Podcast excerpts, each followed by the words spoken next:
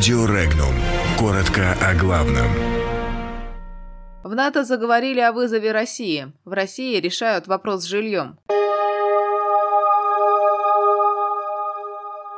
Страны НАТО готовят против России пакет мер.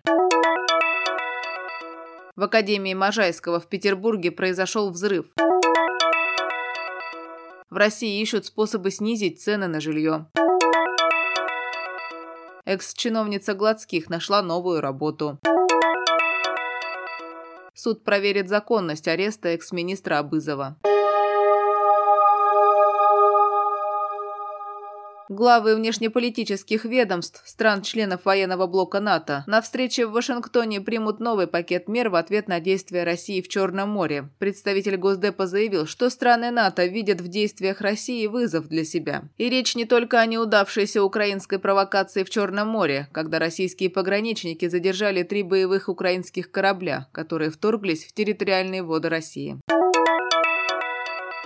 При взрыве военно-космической академии имени Можайского в Петроградском районе Санкт-Петербурга накануне днем пострадали четыре человека. Частично обрушился лестничный марш. Информированный источник рассказал, что взрыв произошел в административном помещении академии, готовящей специалистов для военно-космических сил России. Одному из офицеров, пострадавших при взрыве, благополучно проведена хирургическая операция. Состояние других пострадавших не вызывает опасений врачей. Возбуждено уголовное дело. Происшествие квалифицируется как покушение на убийство двух и более лиц общеопасным способом. Идет расследование.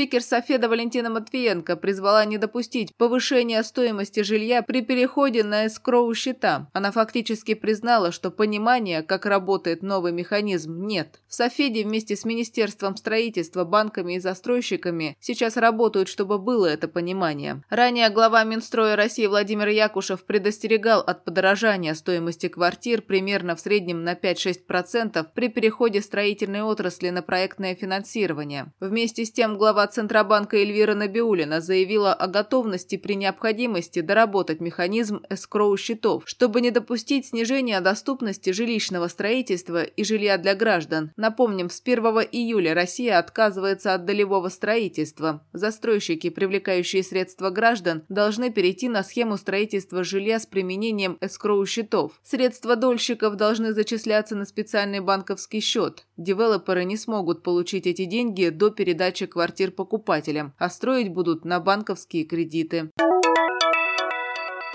Свердловской области бывшая директор Департамента молодежной политики Ольга Гладских нашла новую работу. Снимок с рабочего места она опубликовала в своем инстаграм-аккаунте. Как пишут местные СМИ, сейчас она работает заместителем директора Дворца игровых видов спорта. Эту информацию подтвердили и в самом учреждении. Осенью 2018 года Гладских оказалась в центре скандала. В отчете о встрече с общественностью города прозвучали ее слова о том, что государство ничего не должно молодежи, а их родителей не просила рожать.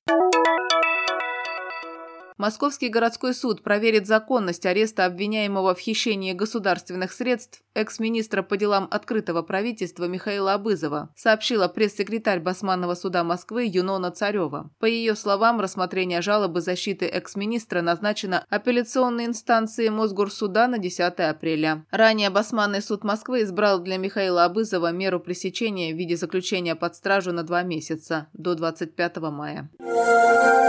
Подробности читайте на сайте Regnum.ru.